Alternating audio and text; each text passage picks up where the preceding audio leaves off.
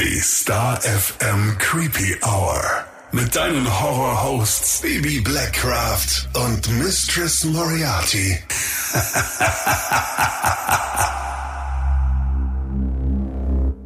Hallo und herzlich willkommen zurück in der Creepy Hour und hallo Missy. Hallo, hallo. ich freue mich, wieder hier sein zu dürfen. Ja, voll schön, ne? Es war jetzt echt, ähm, ja, war viel los jetzt in den letzten Wochen. Irgendwie voll viel unterwegs und dann hatten wir auch noch Besuch von unserer lieben Truppe, die irgendwie immer an Halloween rumkommt. Ähm, voll schön, haben wir voll viele Geschenke bekommen und Kürbiskuchen. Wollte ich gerade sagen, wahnsinnig leckerer Kürbiskuchen. Vielen Dank nochmal, das ist jedes Mal aufs Neue Ja. Wunder, wunderbar und absolut keine Selbstverständlichkeit. Gar nicht. Und wir haben so tolle Sachen bekommen und da war noch so eine kleine Fledermaus drin und och, und kleine Geister und Süßigkeiten. Und ich bin da immer ganz, ganz hin und weg, dass man sich da so viel Mühe macht. Und Maddie, die kann auch immer so toll alles bemalen. ne? Wir haben letztes Jahr schon so eine Box bekommen, die ringsum von ihr bemalt wurde und dieses mal eine Tüte. Und ich denke halt jedes Mal, die kann man irgendwo kaufen, aber die macht die selber. Ja, und wir reden auch jedes Mal ein, du hörst uns, hallo Maddie, mach, Mach ein endlich Business einen draus. Shop auf. Das würde wahnsinnig gut laufen. Ich glaube auch. Vielleicht einfach nur so auf Etsy oder Mhm. so, weißt du? Aber ich glaube auch, wenn man ganz oft in diese Problematik kommt, dass man gerne was verschenken würde und wir ja im Umfeld immer super viele creepy Leute haben und dann wäre es natürlich super, super cool. Es gibt, glaube ich, schon so Grußkarten und Geburtstagskarten, die da drauf ausgelegt sind. Die gibt's auch bei Etsy. Also von daher, was bietet sich da besser an, als ein box Imperium aufzubauen? Dö, dö, dö, dö. Wir fänden es gut, also wir sind schon Wir unterstützen Fan. dich, ja, genau. Wir wären die ersten Kundinnen.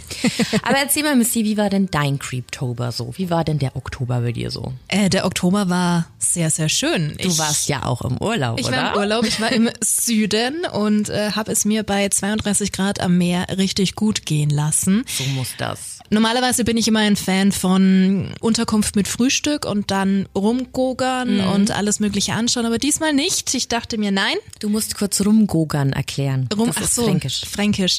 Ähm, bummeln, spazieren, Dinge anschauen. und dachte mir diesmal, mm, nee, ich habe Lust auf All-In. Lesen, schlafen, essen, schwimmen und dann wieder von Repeat. vorne, genau. Und äh, das war's auch eine Woche lang und war sehr, sehr schön. War dann natürlich der große Temperaturschock, als ich Mhm. wieder in Deutschland ankam. Ähm, ich glaube, da hatte es acht Grad.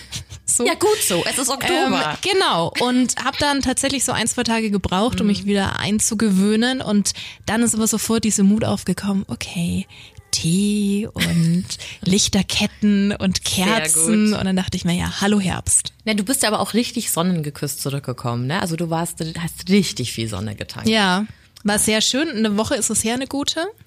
Ist auch sehr lustig. Wir mussten dann verblasst. für irgendwas ein Foto machen, für die Zeitung oder so. Und du sahst einfach aus, also im Gegensatz zu mir, ich war super, super weiß.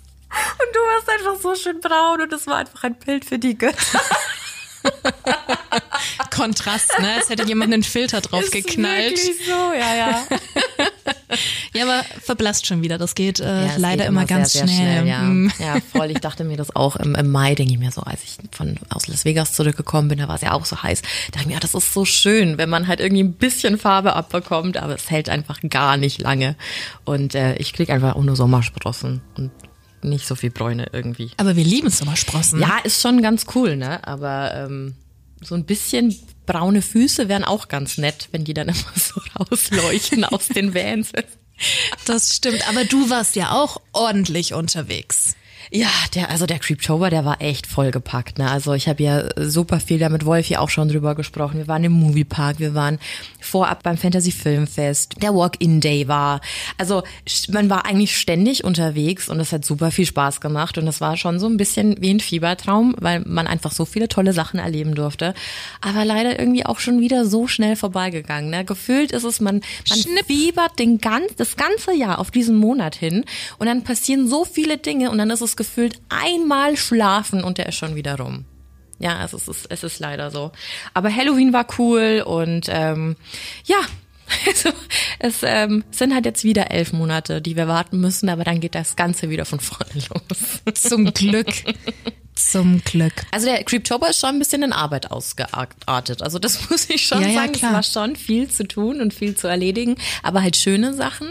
Und ich glaube aber immer, wenn du so viel beschäftigt bist, dann ähm, zieht es halt einfach so schnell weiter. Aber ich glaube auch, also gerade mit der Moviepark Connection einfach so viele tolle Leute kennengelernt und immer noch im Austausch. Und es ist immer so schön, wenn diese Bubble sich immer so erweitert und erweitert und erweitert und man lernt da Leute kennen und da.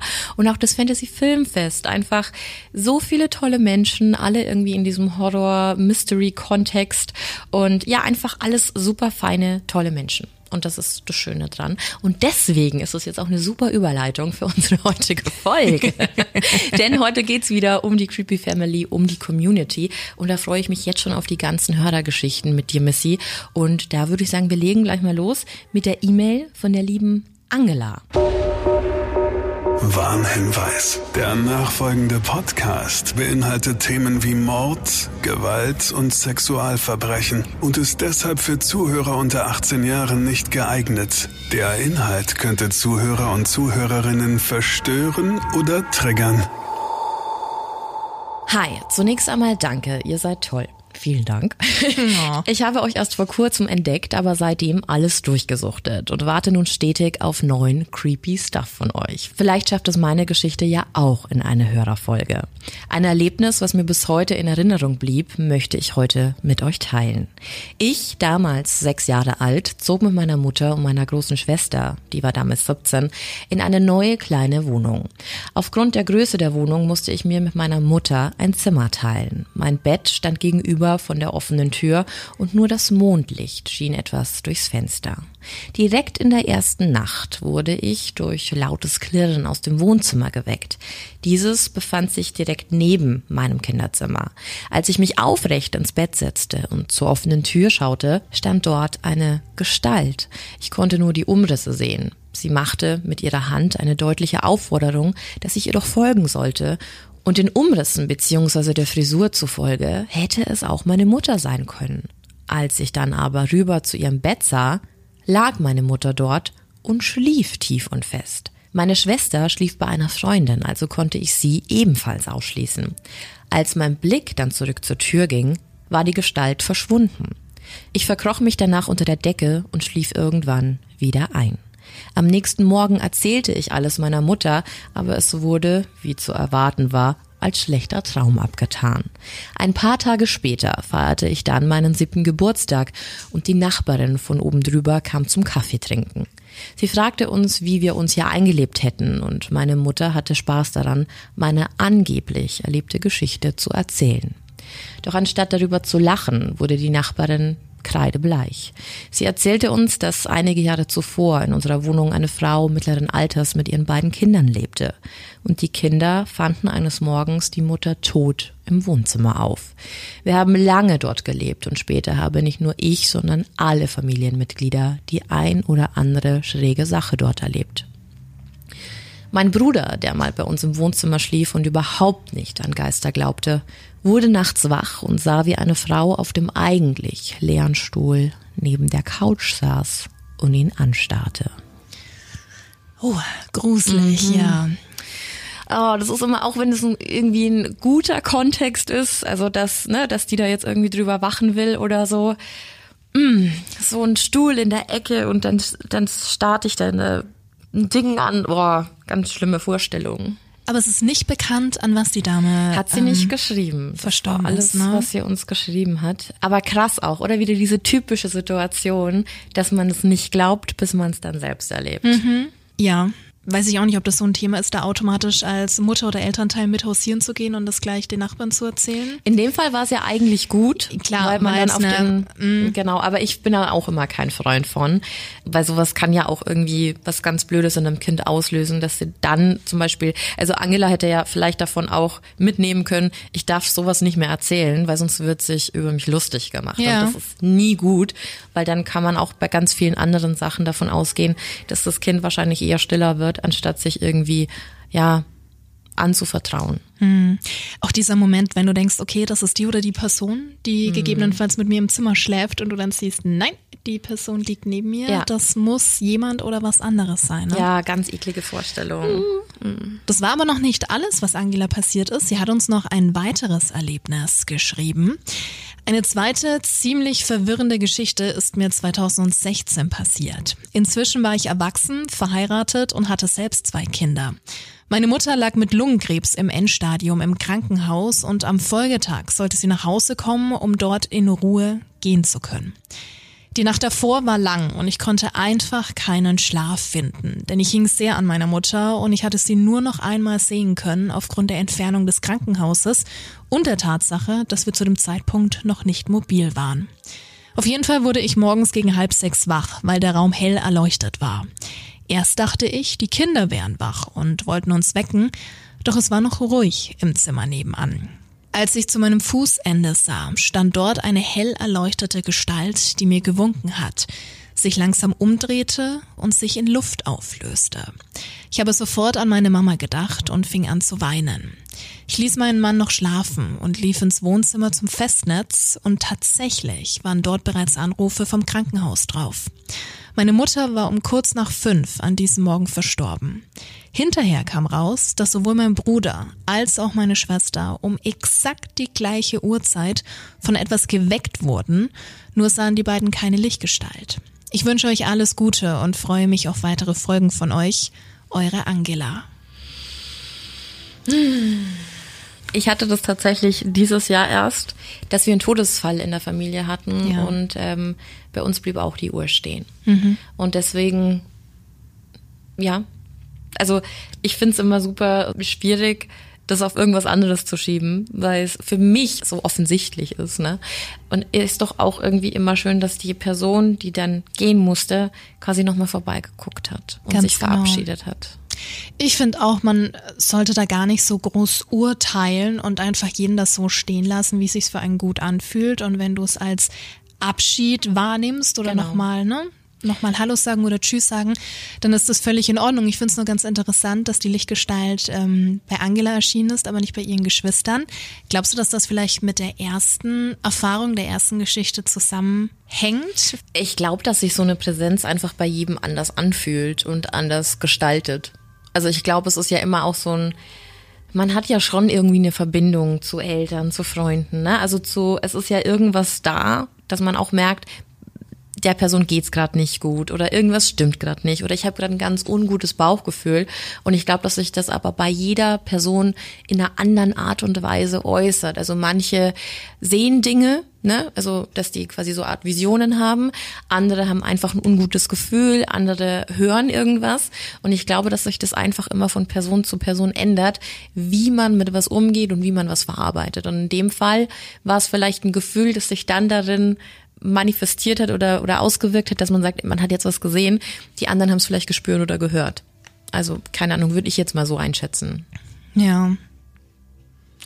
Auf jeden Fall ist das immer ganz, ganz schlimm, wenn, wenn jemand gehen muss. Aber vielen Dank, dass du diese Erfahrungen mit uns geteilt hast. Absolut. Also es ist nicht selbstverständlich und ähm, ich wollte noch was dazu sagen. Als wir den Kürbiskuchen bekommen haben, Ja. hat uns die liebe Maddie auch so eine ähnliche Geschichte erzählt. Deswegen, ich finde es so krass, wie viele ähnliche Geschichten wir doch dann immer hören. Also muss ja irgendwas, irgendwas muss ja da sein, wenn Leute, die sich nicht kennen, fast gleiche Geschichten erzählen. Die meinte auch, als ihr Papa verstorben ist, dass sie seitdem das Gefühl hat, dass wenn sie was sucht, und es nicht auf die auf, auf den im ersten Moment findet, sich dann wegdreht, dass das, was sie sucht, dann plötzlich doch dann da liegt. Und sie hat immer das Gefühl, ihr Papa schiebt es dann immer so zu ihr hin. Also so eine ganz süße Vorstellung.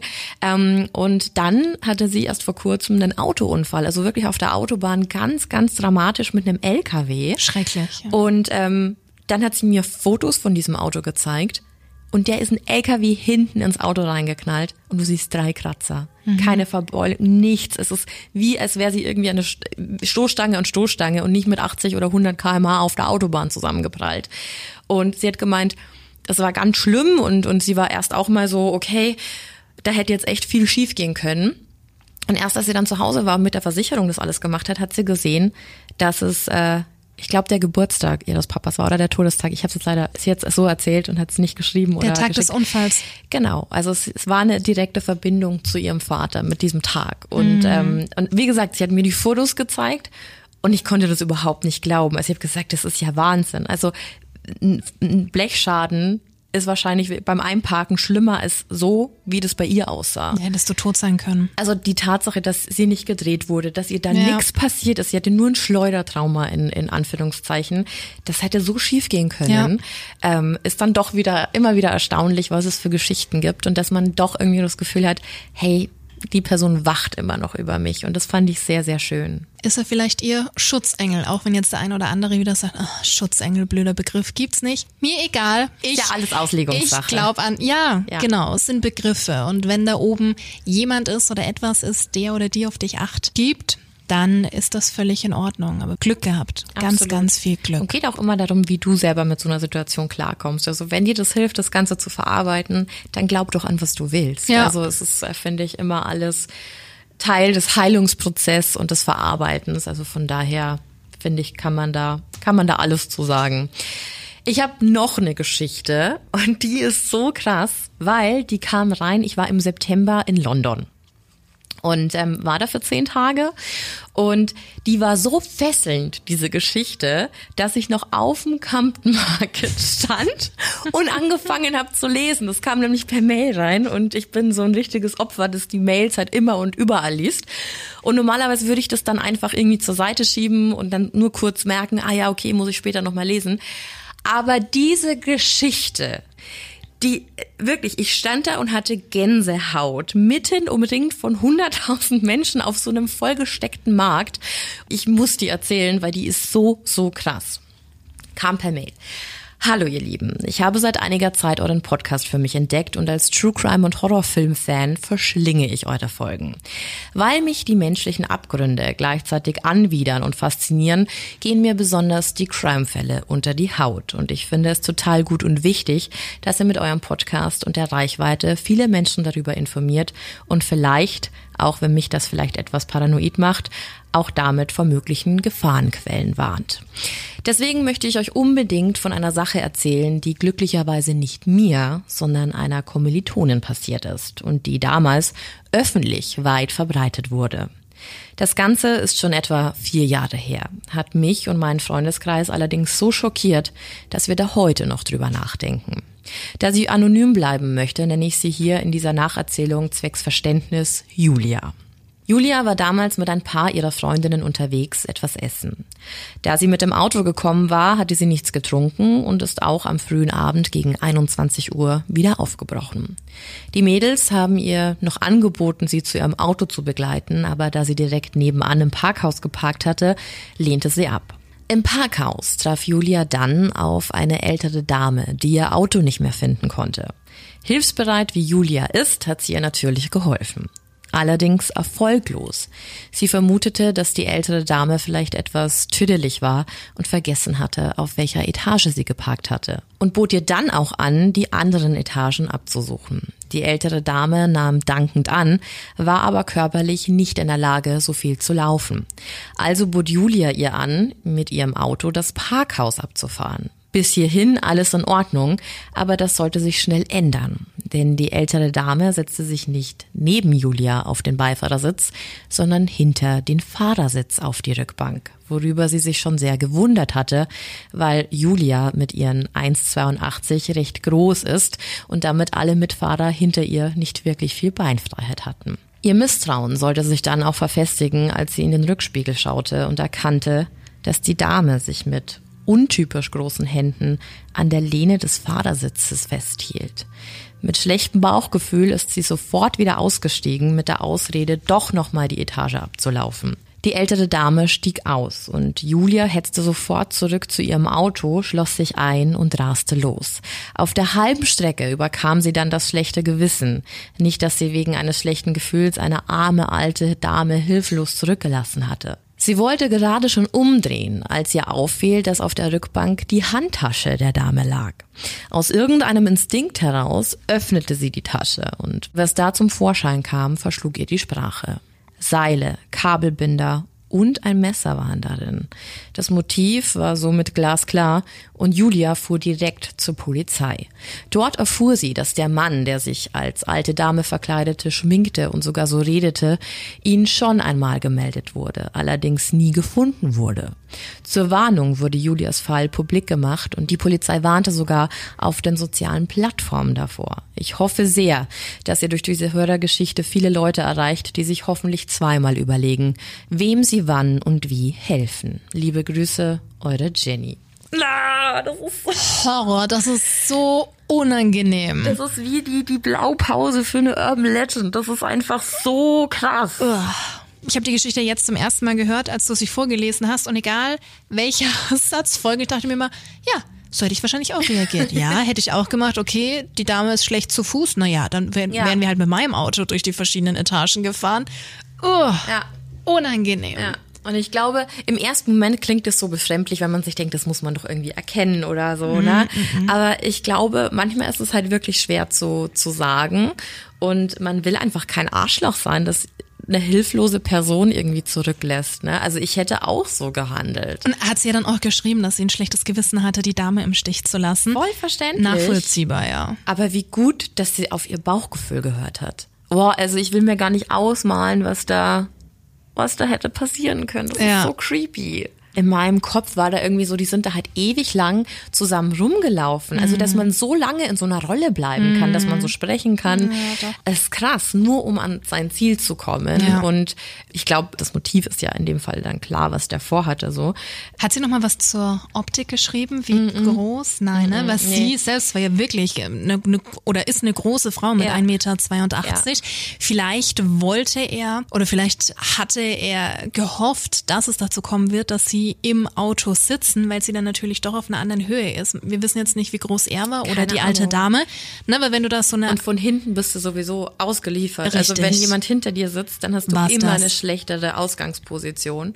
Also von daher, Vielleicht war das das Ziel. I don't know, aber ich fand's es wirklich, es wirklich, ich stand da und dachte mir so, wow, ey, das ist so eine Horrorvorstellung. Und wir kennen ja diese Situation im Parkhaus auch, als die Geschichte angefangen Ja, hat, ja, Mhm. ja. dass es dann heißt, komm, sollen wir dich bringen? Ach nein, ist nur eine Etage, alles gut. Kennen wir selber, ne? Kennen wir es selber und Wir gehen aber nie alleine. nein, nein, nein. Aber ja, Vorsicht. Absolut. Boah. Absolut. Ja, Schlimme Geschichte. total. Und wie ging's dir dann in London, umgeben von vielen fremden Menschen? Ähm, das war ganz schön, aber ich muss sagen, wir waren den, die ersten zwei Tage waren wir so ein bisschen außerhalb, weil wir in den sogenannten Thorpe Park wollten. Das ist ein ja, so ein Amusement Park halt einfach, aber mit einem total krassen Horrorbezug und zwar das ganze Jahr lang. Also die haben The Walking Dead The Ride, Saw The Ride, die haben Swamp, das ist so eine, das ist so ein ganzer Bereich vom Park, da ist dann so ein abgestürztes, wirklich ein echtes Flugzeug, das mit Nebel vollgepumpt wird.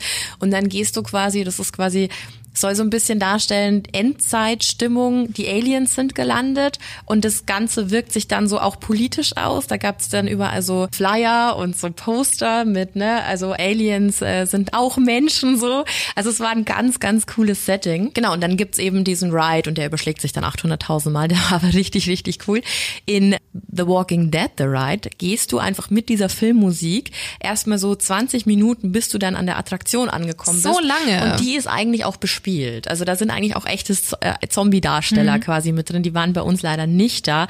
Aber du gehst, weil du weißt es ja vorher nicht, du gehst da auch so endlose Gänge mit links und rechts und lauter dunkle, dunkle Ecken und da würden die eigentlich überall rausspringen. Genau, und dann eben noch Saw und da gehst du, also du, du sitzt quasi in der Achterbahn und fährst dann auch bei so riesigen, sieht so aus, so ein bisschen aus, als würdest du gleich in den Fleischwolf kommen und so.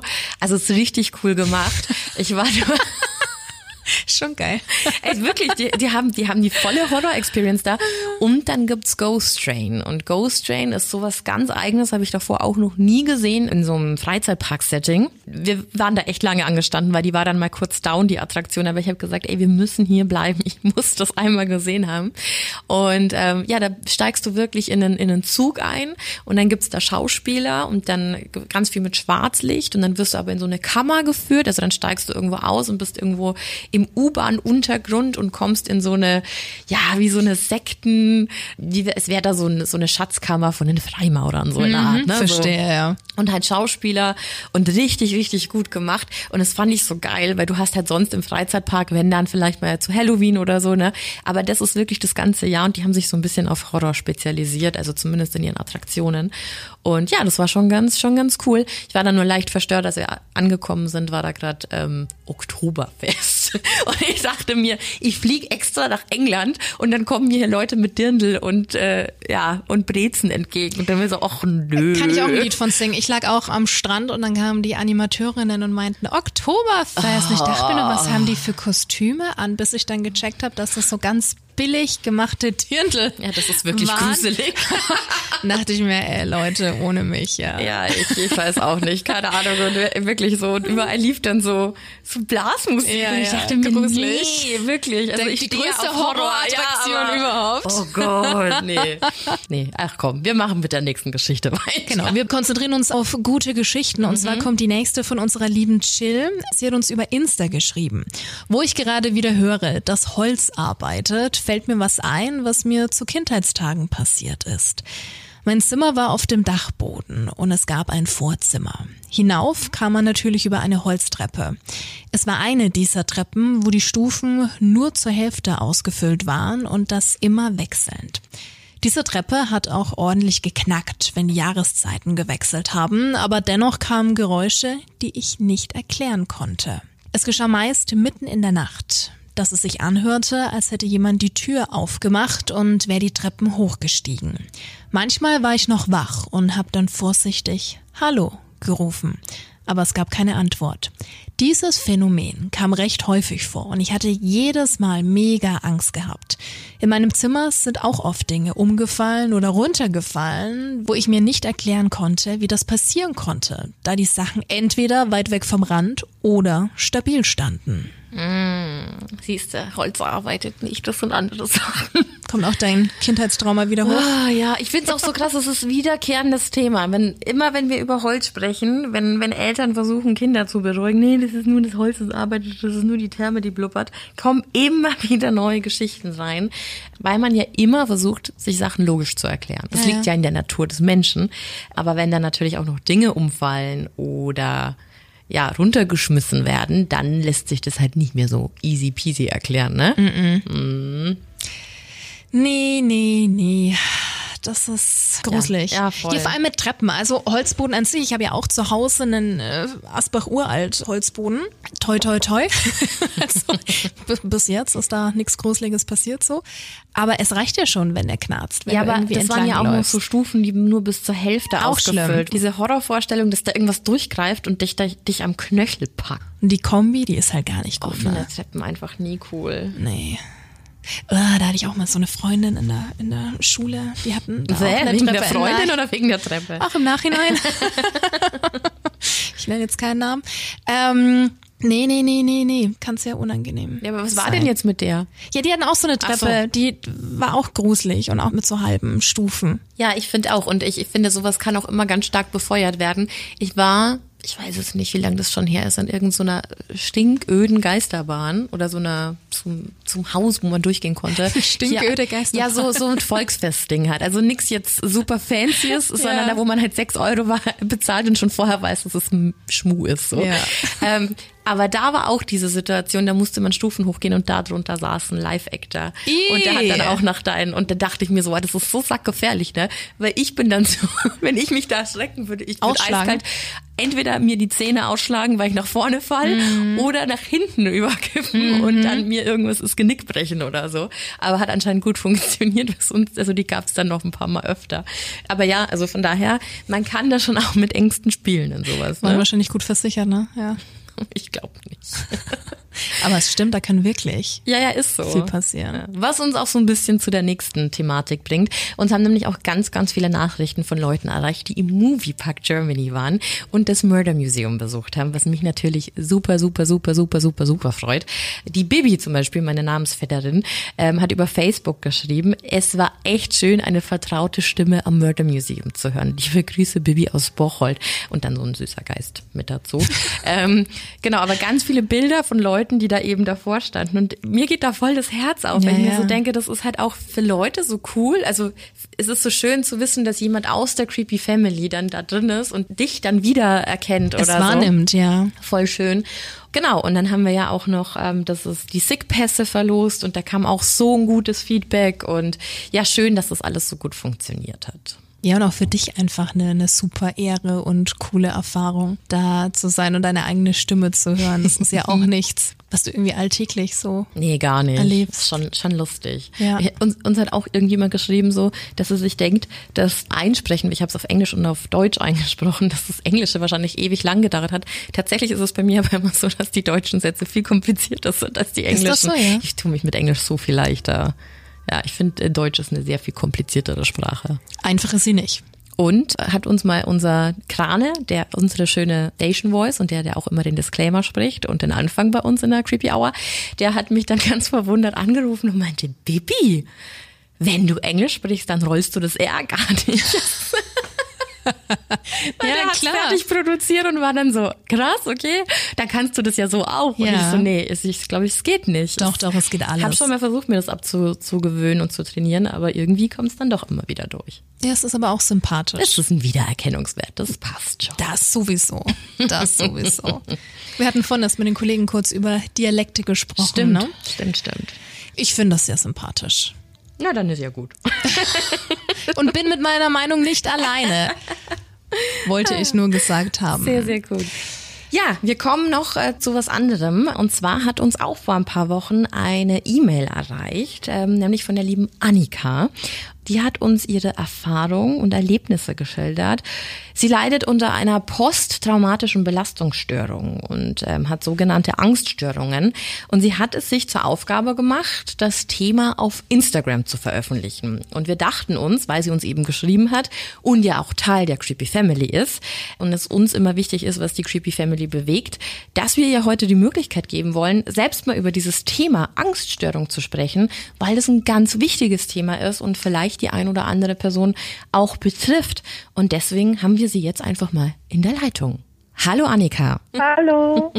Ich wollte nur kurz sagen, wenn es hier schnarcht oder quietscht, das ist mein Hund. Alles gut, wir lieben schnarchende Hunde. Also wenn hier komische Geräusche kommen, die liegt nämlich neben mir und äh, ist mit ihrem Spielzeug, das leider auch quietscht, im Maul eingeschlafen. Oh, wie süß. Da musst du uns bitte ein Foto von machen und schicken. Ja, das mache ich.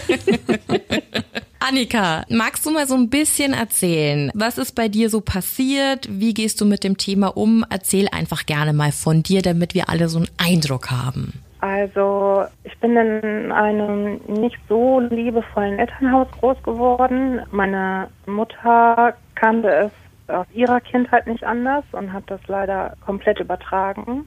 Es war ein sehr gewaltvolles Klima, würde ich das mal nennen. Also als Kind durfte man halt, also ich durfte keine Widersprüche geben. Ich musste immer tun, was man jetzt sagt. Quasi der perfekte Nährboden, um so ein Kind ja dazu zu bringen, genau das zu tun, was man will. Und ähm, es hat halt jemand äh, aus meinem familiären Umfeld ausgenutzt. Es kam dann über Jahre zu Missbrauch, bei dem ich mich auch nicht wehren konnte. Letztendlich habe ich versucht zu überleben als Kind und habe das auch irgendwie hingekriegt und war tatsächlich auch kein auffälliges Kind oder so. Also man hat mir das nicht angemerkt. War natürlich auch irgendwie Ende der 80er, Anfang der 90er, wo da noch nicht so drauf geguckt wurde. Ähm, also gemerkt hat es angeblich niemand und ich bin halt ja damit groß geworden. Nachdem das aufgehört hat, habe ich das tatsächlich vergessen für ein paar Jahre. Äh, und als ich dann so als Teenie dann so meinen ersten Partner hatte und so, ja, da kam das dann halt wieder so ein bisschen hervor und ich konnte damit auch anfangs erst gar nicht umgehen und wusste auch gar nicht, was mit mir los war. Ich habe halt nur gemerkt, ich habe plötzlich Angst, ähm, Ängste zur Schule zu gehen, Ängste überhaupt das Haus zu verlassen. Ich habe mich viel verkrochen. Ähm, ja, ich habe mich versteckt und habe mich ganz, ganz furchtbar unsicher gefühlt. Ja, so kann man das, glaube ich, ganz grob zusammenfassen. Wie ist dein Partner damals in Teenagerjahren mit umgegangen? Konntest du dich ihm gegenüber öffnen? Ja, also ich hatte das Glück, einen älteren Partner zu haben, der super verständnisvoll war. Ich habe den auch geheiratet. Wir sind auch immer noch zusammen seit 20 Jahren. Wie schön. Und ja, er konnte damit relativ gut umgehen, hat mich unterstützt und ich habe tatsächlich auch immer ganz, ganz viel noch geheim gehalten. So dieses nicht mehr zur Schule gehen und nicht verkriechen und verstecken, das habe ich natürlich nicht rumerzählt. Also er hat es vielleicht gar nicht so mitbekommen und wenn er in meiner Nähe war, habe ich mich sicher gefühlt. Vor allem auch in seiner Wohnung, weg von zu Hause. Ähm, mir war das damals halt noch gar nicht so bewusst, aber ähm, ja, bei ihm habe ich mich halt immer sicher gefühlt und konnte dann auch relativ ja normal sein. Also das heißt, die Angst hat sich auf ganz normale Situationen bezogen. Also du konntest auch gar nicht jetzt wirklich bestimmen, woher das genau kam. Genau, also ich war halt selber völlig überfordert, weil ich kannte das nicht. Ich hatte solche Ängste vorher nicht und plötzlich saß ich halt zu Hause und dachte so morgens, ich kann jetzt nicht zur Schule gehen, ich kann jetzt das Haus nicht verlassen, ich traue mich nicht mal aus meinem Bett. Und ähm, ich konnte mich auch niemandem anvertrauen, weil mein Vater hätte es nicht verstanden und meine Mutter war ja nicht der Mensch, dem ich mich anvertrauen konnte. Ähm, ich habe das dann irgendwie ganz, ganz lange versucht, mit mir selbst auszumachen und das einfach verheimlicht, wie es mir eigentlich geht. Hast du dann irgendwann den, den, den Schritt gemacht, dass du dir medizinische Unterstützung geholt hast? Also hast du mit einem Arzt mal darüber gesprochen? Ja, ich habe ähm, tatsächlich im Abitur hat immer wieder gefehlt und meine Lehrer haben dann natürlich auch gefragt, ähm, wie, wieso kommst du nicht mehr zur Schule? Weil ich war eigentlich immer eine relativ zuverlässige Schülerin und ähm, haben mich mehrfach zum Gespräch gebeten, wo ich mir dann einfach auch irgendwie was aus den Fingern gesogen habe. Und ähm, dann war es so, dass ich äh, eine Klausur verpasst habe und dafür einen, äh, einen Attest brauchte. Und dann bin ich zum Arzt und habe gesagt, ja, ich bin nicht krank, ich konnte aber morgens einfach nicht aus dem Haus gehen. Ich habe dem das dann einfach so ehrlich gesagt und ähm, der guckt mich an und sagt, ja, mit dir stimmt auch was nicht, ne? und ähm, der hat sich dann wirklich Zeit genommen ähm, und hat dann auch gleich gemerkt, so, äh, da ist was psychisch nicht in Ordnung. Und das war so das erste Mal, dass mir jemand gesagt hat, ähm, du bist nicht unnormal, du brauchst einfach Hilfe und du bist vielleicht psychisch erkrankt. Und ähm, als ich dann so ein bisschen auch den Hintergrund angedeutet habe mit, mit meinem Elternhaus und wie ich aufgewachsen bin, da war für den Arzt tatsächlich alles klar. Und ähm, er hat mir dann auch empfohlen, dass ich in eine Klinik gehen sollte.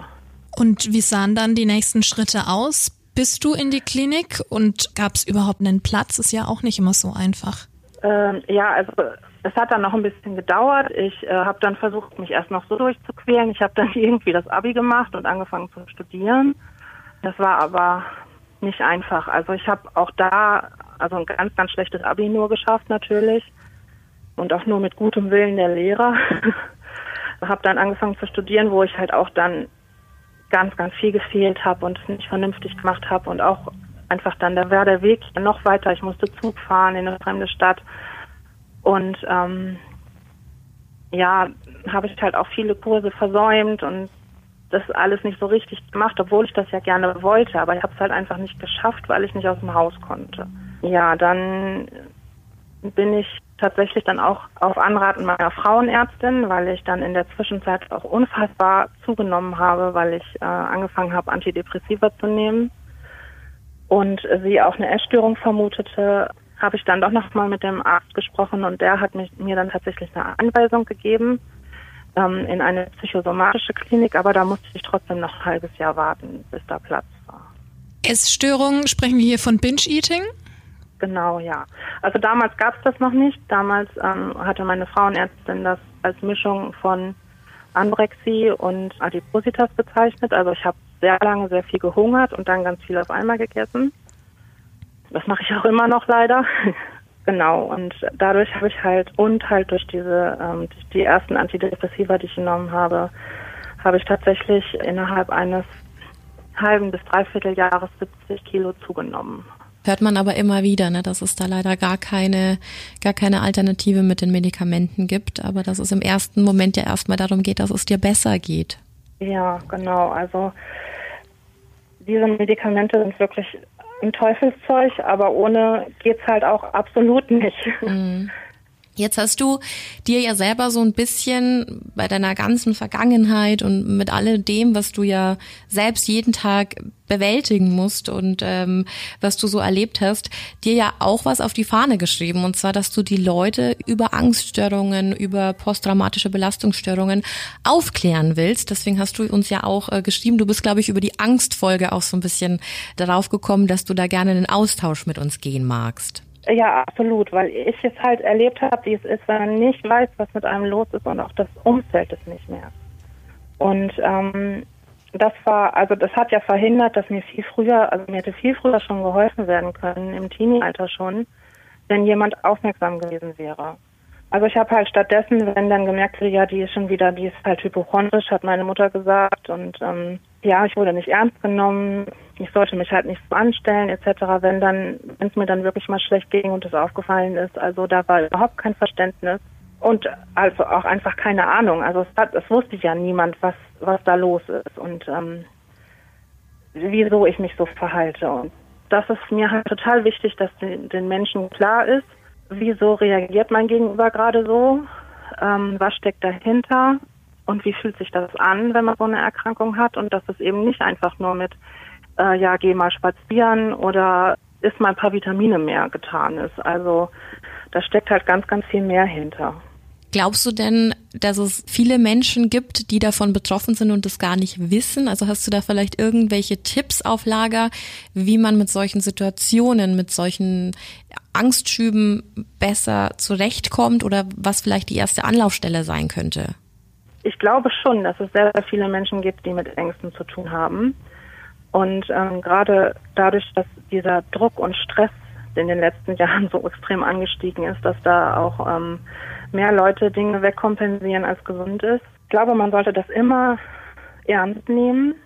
Ja, also ich würde gern sagen, geht, geht damit zu eurem Hausarzt, aber ich habe leider auch Erfahrungen mit Ärzten gemacht, die da leider überhaupt kein Verständnis für haben. Also es ist immer gut, sich professionelle Hilfe zu holen, wenn man sich nicht gut fühlt. Also das ist einfach das Allerwichtigste und man muss dann vielleicht so ein bisschen gucken, zu wem man da geht. Das glaube ich in allen Dingen so, ne? dass es gar nicht so selbstverständlich ist, dass man da immer auf ein offenes Ohr stößt bei Ärzten. Leider nein.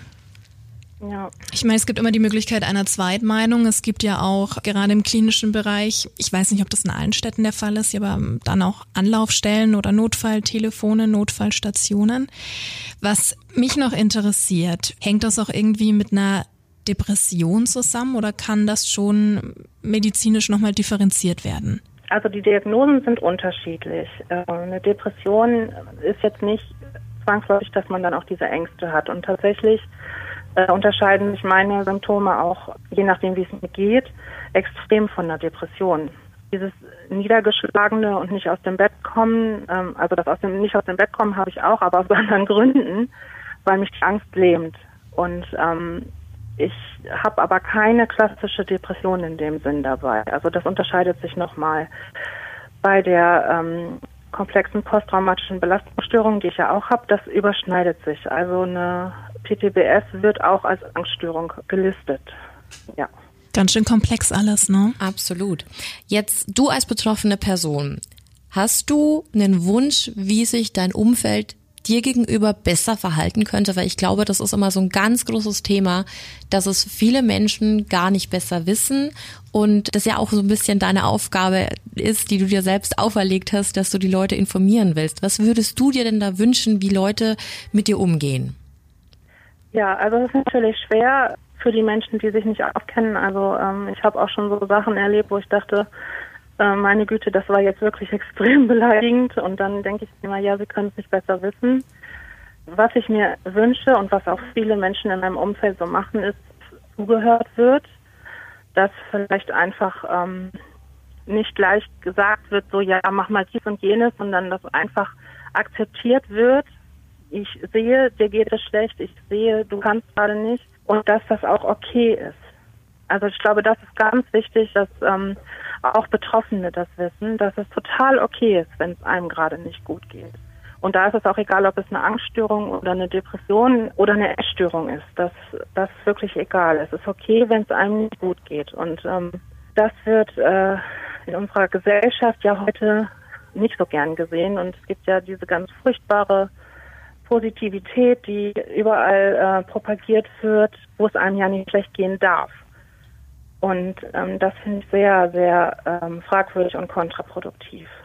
Das ist, glaube ich, ein ganz wichtiger Punkt, dass man eigentlich gar nicht so viel machen muss, sondern dass man einfach auch nur da sein kann für jemanden und genau. damit schon hilft und einfach zuhört und es akzeptiert, wie es ist. Und äh, ja. das haben wir auch schon ganz oft gehört, dass es eigentlich nie, man will keine dummen Ratschläge oder so. Also alles, was du vorher gesagt hast, dass man immer so hingeklatscht bekommt, du musst mehr an die frische Luft, du musst dich jetzt einfach mal zusammenreißen. Eine lange Dusche, dann schaut die Welt schon ganz genau. anders aus. Ich glaube, das sind so dumme Floskeln, die die gerade Betroffene einfach nicht mehr hören können, oder? Nee, äh, tatsächlich nicht. Und ähm, es hilft ja auch nicht. Es ist ja nicht so, dass ich das nicht schon ausprobiert habe. ähm, also klar kann es immer mal helfen. Also gerade mit dem Hund spazieren gehen ist natürlich auch was, was schön sein kann und helfen kann. Und aber es ändert jetzt nichts an der akuten Erkrankung. Also da bringt das einfach nichts. Und ähm, also mein Mann macht das ganz viel so, dass er einfach nur da ist und gar nichts sagt. Und ähm, ich hatte halt Phasen, wo die Angst so schlimm war, dass ich mich in der eigenen Wohnung quasi nicht mehr, mehr bewegen konnte, weil ich, ach, der Hund spinnt hier gerade ein bisschen rum, es tut mir leid. Alles gut. Ich konnte zu dem Zeitpunkt halt wirklich vor Angst nicht mehr alleine in unserer eigenen Wohnung auf die Toilette gehen, also er musste mich begleiten. Und dann hat er auch einfach nur, er war einfach nur da. Und wenn er da war, dann hatte sich das alleine schon mit der Angst ein kleines bisschen verbessert, sodass ich dann auch mal schlafen konnte und ein bisschen zur Ruhe kommen konnte. Und da musste er auch gar nichts sagen und gar nichts machen, sondern einfach nur da sein.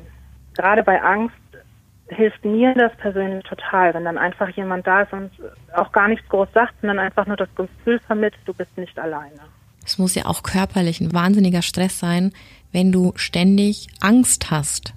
Ja, ich habe so zwischendurch immer mal wieder Phasen, zum Glück nicht so oft, wo es halt wirklich so schlimm ist, ähm, dass ich wirklich immer nur noch denken kann, den nächsten Atemzug überlebst du auch. also das ist wirklich so, dass ich von einem Atemzug zum nächsten denke. Und da hat sich auch mein, mein Begriff von Todesangst verändert. Also man sagt ja immer so, ich hatte Todesangst, weil man Angst hat zu sterben. Und ich hatte wirklich solch eine Angst, dass ich dachte, ich sterbe an der Angst, weil mein Herz einfach nicht mehr mitmacht. Das hat ähm, so heftig geschlagen. Ich musste, ich musste irgendwann meine Smartwatch abmachen, weil ich die ganze Zeit gedacht hatte, ich mache Sport. das war, das war eine unfassbare Belastung für den Körper. Das macht was mit einem, ja. Du hast ja von deinen Hund schon angesprochen, dein Assistenzhund. Wie kam es genau. denn dazu? Ja, das war eigentlich ein sehr, sehr witziger Zufall. Also witzig ist eigentlich nicht, aber also Ende 2013 hatte ich wieder eine Phase, wo es mir sehr schlecht ging. Ähm, und ich hatte den Hund meiner Eltern, um auf den aufzupassen. Und die hat mir ganz, ganz viel Sicherheit gegeben und ähm, so den Tag auch strukturiert. Und ja, wenn die da war, ging es mir halt einfach besser. Und dann musste ich äh, eine Weile in die Klinik, weil ich ja akut suizidal war und ähm, das zu Hause auch nicht mehr alleine meistern konnte. Und als ich dann aus der Klinik rauskam, habe ich gemerkt, der Hund fehlt mir. Und dann hat mein Papa gesagt, ja, wir schenken sie dir. und das war eine ganz alte Hündin, die war damals schon zehn, also geschätzt zehn, weil sie war ein Fundhund aus dem Tierheim. Und die war unfassbar dankbar für Liebe. Und die hatte auch Ängste und wir haben uns zusammen ja, wir haben es zusammengerauft und uns zusammen stark gefühlt. und ähm, das war eine ganz, ganz besondere Verbindung. Und da hat mir dann jemand gesagt, man könnte seinen Hund zum Assistenzhund ausbilden lassen. Und da habe ich mich dann schlau gemacht, dass es das halt auch direkt für PTBS auch gibt. Und diese Hunde dürfen einen dann auch überall hin begleiten, also zum Arzt, in den Supermarkt etc. Und das war für mich etwas, was ich total wichtig fand, weil ich ähm, gemerkt habe, dass sie mir so viel Sicherheit gibt. Die Hündin war allerdings schon etwas zu alt und die war auch krank, die konnte das nicht. Es stand dann halt fest, der nächste Hund, der kommt, wird ein Assistenzhund. Ich habe das Glück, dass ähm, es einen Fonds gibt, der äh, mir den bezahlt hat. Ja, als meine Hündin dann verstorben ist, was ganz, ganz schrecklich war. Können wir uns vorstellen, äh, ja. Also ähm, mit 15 geschätzt ist sie verstorben und sie wollte auch eigentlich nicht gehen, aber wir hatten eine Hobbyzüchterin, also die wollte von ihrem eigenen Hund einen Welpen haben, den hat, die hatten wir kurz vorher kennengelernt. Und da war klar, da wird ein Welpe bei uns einziehen. Und dann hat meine Hündin wahrscheinlich so, ja, dann ist ja jemand da, der auf sie aufpasst und dann kann ich jetzt gehen. Weil sie wirklich in diesem Zeitpunkt, zu diesem Zeitpunkt auch verstorben ist. Ja, und da kam meine kleine Pippa. und äh, wir haben dann gemeinsam diese Ausbildung absolviert. Und sie hat vor anderthalb Jahren diese Prüfung abgelegt und ähm, seitdem sind wir unzertrennlich. Und das Ganze kann man auch auf Instagram bewundern. Genau, ja. Magst du mal so ein bisschen erzählen, was man da so sieht?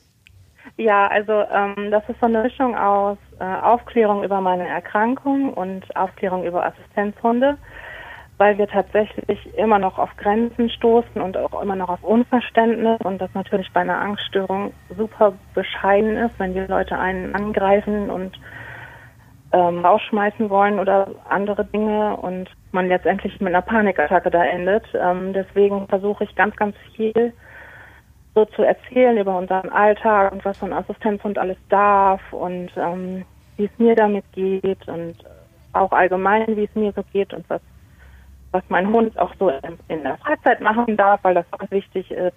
Ja, und wo sie hin, wohin sie mich überall begleitet und welche Auswirkungen das auch auf meine Gesundheit hat, dass sie einfach da ist. Wie kann man sich das vorstellen? Also wenn du jetzt zum Beispiel in einer normalen Alltagssituation zu Hause sitzt und plötzlich einen Angstschub bekommst, wie äußert sich das im Verhalten von der Hündin? Also sie kommt bei sowas immer sofort zu mir.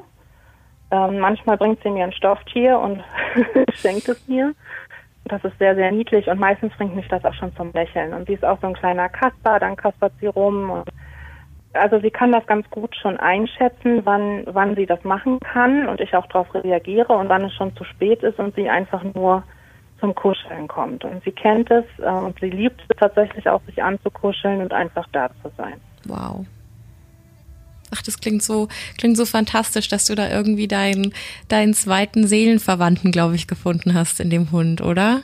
Ja, also, also das ist wirklich der Hund, der musste zu mir kommen. Also sie ist charakterlich das der komplette Unterschied. sie ist extrem mutig und tapfer und extrovertiert und ich bin ja total das Gegenteil. Und damit fordert sie mich auch immer wieder raus. Und das ist gut so. Also sie geht halt voran und so, ach Mutti, lass mich mal machen, ich kümmere mich. Wie schön. Was kostet denn so eine Ausbildung zum Assistenzhund? Das ist ganz, ganz unterschiedlich. Also ähm, wir haben das ja mit, mit Selbstausbildung gemacht. Mir war das ganz wichtig, dass der Hund von Welpe an bei mir ist.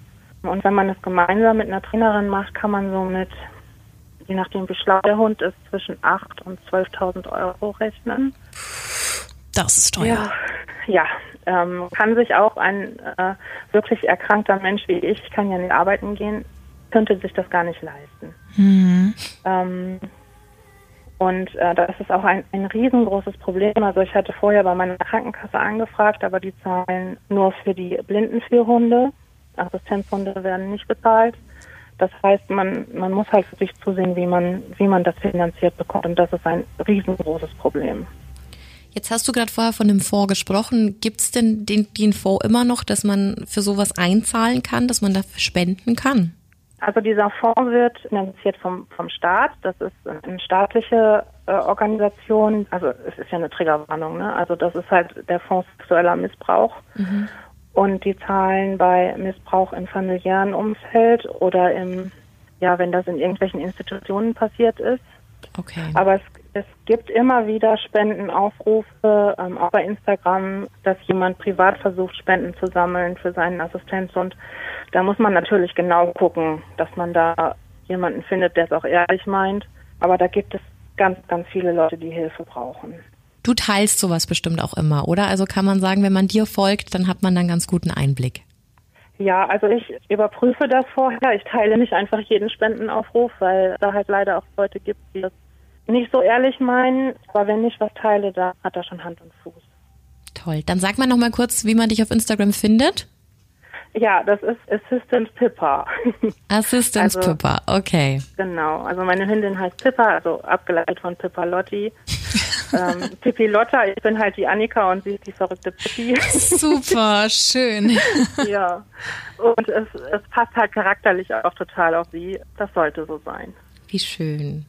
Ja, ich glaube, das ist ganz wichtig, dass wir in der, in der Creepy Family sowas einfach auch teilen, weil ich will gar nicht wissen, wie viele Menschen mit, mit einer Angststörung leben und das gar nicht einordnen können oder eben auch im Umkehrschluss vielleicht eine Person im Umfeld haben, die unter einer Angststörung leidet und die dann vielleicht gar nicht so wissen, wie man mit dem Thema umgeht, weil, glaube ich, manche trauen sich gar nicht so wirklich zu fragen. Deswegen ist die Arbeit, die du da machst, super, super wichtig und wir sind da sehr dankbar, dass du da auf uns zugekommen bist. Ja, sehr gerne und vielen, vielen Dank, dass ich das erzählen durfte. Also das ist ja auch nicht selbstverständlich. Natürlich kostet mich das eine Menge Mut und meine Stimme hat auch ein bisschen gezittert, glaube ich. Hat man nicht äh, gehört. okay, das ist gut. Ähm, aber ich finde das unfassbar wichtig, weil ich mich halt so allein gefühlt habe, ganz, ganz oft. Und ich ähm, und wenn es nur einen einzigen Menschen auf der Welt hilft, dass er sich nicht so alleine fühlt oder Hilfe bekommt, dann hat es schon was gebracht. Ganz toll. Absolut. Ich habe noch eine Frage zum Schluss. Besteht denn die Möglichkeit, dass du irgendwann diese Angststörung los wirst? Also es wird besser. Ganz weg geht es wahrscheinlich nie. Also ich bin ja auch in Traumatherapie und das hängt ja auch mit der mit der ähm, Traumati mit den Traumatisierungen zusammen. Und es geht mir heute schon deutlich besser als 2019 zum Beispiel. Und ich mache immer ganz, ganz kleine Fortschritte. Das ist frustrierend, weil es sehr lange dauert aber ich gebe die Hoffnung nicht auf. Wir wünschen dir auf jeden Fall das aller, allerbeste. Ja, von ganzem Herzen. Und das ist einfach, Dankeschön. dass es für dich einfach äh, ganz, ganz viele tolle Momente mit deiner Hündin noch gibt und ähm, mit deinem du Mann. damit gut klarkommst. Genau. Eine Sache habe ich Dank. noch. Eine Sache ja. habe ich noch. Du hast zum Schluss in diese E-Mail auch reingeschrieben, weil das ist jetzt was Schönes, um, um mit einem kleinen Lächeln rauszugehen aus so einem ernsten Thema, dass dich deine Angst nicht davor abhält, True Crime und Horror zu feiern. Also das funktioniert und ähm, da bist du auch ein Fan von. Absolut. Also ähm, ich gucke eigentlich nichts anderes als Horrorfilme, weil ich, also mir fehlt so ein bisschen die Geduld und die Aufmerksamkeit für ernste Filme, sagen wir es mal so. Und ich liebe es halt, mich zu gruseln. Vielleicht, weil auch ein bisschen von der echten Angst ablenkt. Also ich feiere das total und seit ich denken kann, gucke ich auch Horrorfilme alleine. weil ich es äh, einfach total cool finde. Ja, es gibt natürlich auch viel, viel Mist unter diesen Filmen, aber es gibt auch schon einige, die, die können ordentlich gruseln. Und manchmal kann Trash auch schön sein. Ja.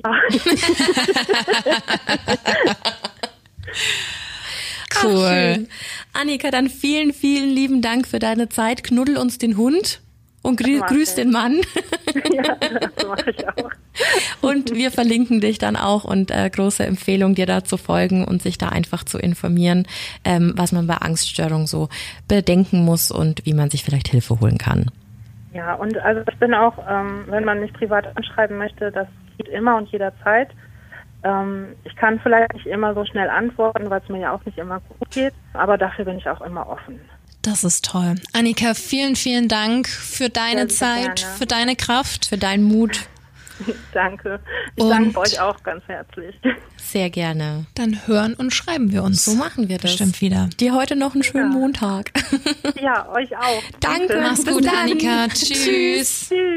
Was für eine Liebe, die Annika. Was für eine tolle Frau, ja, absolut. Ich finde es so, so großartig, wenn Menschen mit anderen Leuten teilen, was sie bewegt, ne, um dieses, also sie hat jetzt gar nicht gesagt, aber ihr Hauptding ist es ja einfach auch diese Entstigmatisierung von Angststörungen und von diesem Zustand, den ja viele einfach immer kleinreden. Ganz, ganz wichtige Arbeit, was die Annika da leistet und umso schöner ist es, dass sie auf uns zugekommen ist. Freut mich immer, dass wir in der Community einfach so viele Themen haben, die wir da auch bearbeiten können und vorstellen können. Also schau gerne mal bei Annika vorbei auf Insta. Bibi wird dir dann alles nochmal verlinken. Genau. Vielleicht findest du da Rat und den ein oder anderen Tipp. Ganz genau. Und schöne Hundebilder gibt's auch. Ja, Hunde lieben wir sowieso. Ist auch sehr süß, dass man die immer kurz im Hintergrund gehört hat. Fand ich voll Ja, toll. Und Ja. auch die Namensherleitung sehr schön. Über Richtig, Pippi Langstrumpf. Schön. War mal so ein anderer Ansatz in der Hörerfolge, der wahre Horror und das wirkliche Gruseln, was manchmal passieren kann und mit was manche Menschen dann auch leben müssen, ne? Ja. Also unfreiwillig. Und Wünscht von man daher, niemandem. Genau, haben wir uns gedacht, nutzen wir das heute mal, um Annika da so ein bisschen Platz zu geben. Mhm. Genau, und dann würde ich sagen, war's das für heute, oder? Das war sehr informativ und Ja. sehr spannend. Und ähm, dran denken, niemanden einfach ins Auto einsteigen Och, lassen. Ich bekomme die nicht aus dem, aus dem Kopf, ne? Diese Geschichte aus dem Parkhaus. Schrecklich. Du denkst, es ist eine alte Dame und dann stellt sich heraus, dass es ein Mann ist, der dich umbringen möchte. Ja, also der, glaube ich, einfach ganz schlimme Dinge vorhatte. Ja, aber das, da nehmen wir heute einiges mit an, an lehrreichen Informationen, Ja. glaube ich. Ähm, waren auch einige Spooky-Geschichten und auch eine dabei, die dann, die das Herz ja so ein bisschen aufgehen hat lassen. Von daher, das macht die Creepy Hour, die Creepy Family Geschichten ja immer aus. Also von daher war das doch wieder eine schöne Episode. Ein Potpourri der Grausamkeit. Entschuldigung, der musste jetzt raus. Genau. Ja, wann hören wir uns denn wieder? Ähm, schon bald, weil wir bald Geburtstag feiern. Ach ja, stimmt. Drei Jahre Creepy Hour. Also von daher, da müssen wir mal gucken. Falls es da, ich habe mir überlegt, wir könnten ein Q&A machen. Haben wir schon lange nicht mehr gemacht. Stimmt. Werde ich dann mal auf den Socials posten. Da kannst du uns dann Fragen. Löcher in den Bauch fragen. Werden wir natürlich zu dritt machen. Und ja, da bin ich sehr gespannt. Da wird uns bestimmt der ein oder andere Schabernack einfallen. wir haben Ich glaube, daran sollte es nicht scheitern, oder? Wir haben auch in diesem, in diesem Paket übrigens Stadt, Land, Stuss bekommen mit die Horror-Edition. Also vielleicht könnten wir das auch spielen. Müssen wir mal gucken. Haben wir nicht irgendwann mal Bleigießen gemacht? War das zu unserer Geburtstagsfolge? Nein, nein, nein, das, das hattest du mir geschenkt. Wachsgießen war das damals Ah, so von, war's. Mhm, von äh, Pechkeks. Genau. Naja, wir lassen uns was Schönes einfallen äh, und freue mich dann auf jeden Fall drauf. Das wird lustig. Drei Jahre, oder? Verrückt. Ist es auf jeden Fall. Ja, cool. Dann würde ich sagen, dann war's das für heute. Ja, jetzt gibt's mal eine Verabschiedung ohne Wolfsheulen, ne? Stimmt, an das, an das haben sich die Leute tatsächlich auch schon voll krass gewöhnt. Ist auch cool. Es ist äh, immer sehr witzig, weil gefühlt ist es ja alles noch so neu, aber irgendwie ist es so, als wäre Wolfi schon immer mit dabei gewesen. Ja, es geht ganz schnell cool in der. Creepy Family. Ja, ja, jeder wird sofort adoptiert und in die Bammel gezogen. Ja, aber hallo. In diesem Sinne, vielen Dank fürs Zuhören. Bleib gesund. Das sowieso. Creepy Drill. And scary on. Bye, bye. Ciao. Schön, es mal wieder gesagt zu haben.